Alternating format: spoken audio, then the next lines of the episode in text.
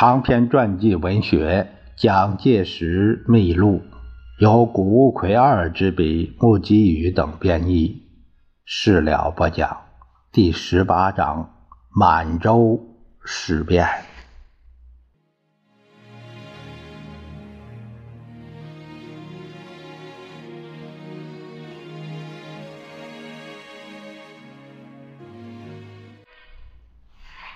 一九三一年九月十八日晚间十点钟稍过，沈阳的市街逐渐归于寂静。突然，在城北上空划过一道细微的闪光，接着响起了不太强烈的爆炸声。这个爆炸声被低垂的夜幕吞噬之后，街道上又恢复了一如平素的宁静。就是这不太强烈的爆炸。决定了中日两国的命运。爆炸发生的地点是在沈阳城北门约一公里半柳条沟附近的南满铁路线上，和在三年之前炸死张作霖的现场只不过隔着几公里的路程。爆炸的威力很小，只毁坏了三根枕木，并使铁轨稍稍弯曲。在二十分钟之后，时速八十公里的南满铁路快车由这里通过，并没有受到任何影响。然而，虽则小小的爆炸，但却炸开了日本关东军的妄念。他们自己下手爆破南满铁路，为的是要开启侵占中国东北的战端而制造借口。此后，使中国全土卷入了。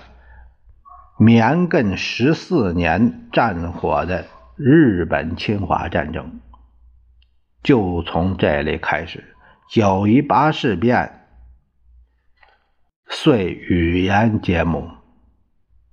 蒋介石接到这个报告之后，在九月十九日、二十日留有如下的日记：倭寇果趁越逆叛变、内部分裂之时，而来侵略我东三省矣。呜呼，痛哉！与唯有鞠躬尽瘁，死而后已。拼以一身报我总理，报我先烈，报我民族。这是十九日的日记。日寇野心既已爆发，必难再收。东亚从此再无宁日矣。这是二十日。蒋介石于二十下午终止指挥剿共战事。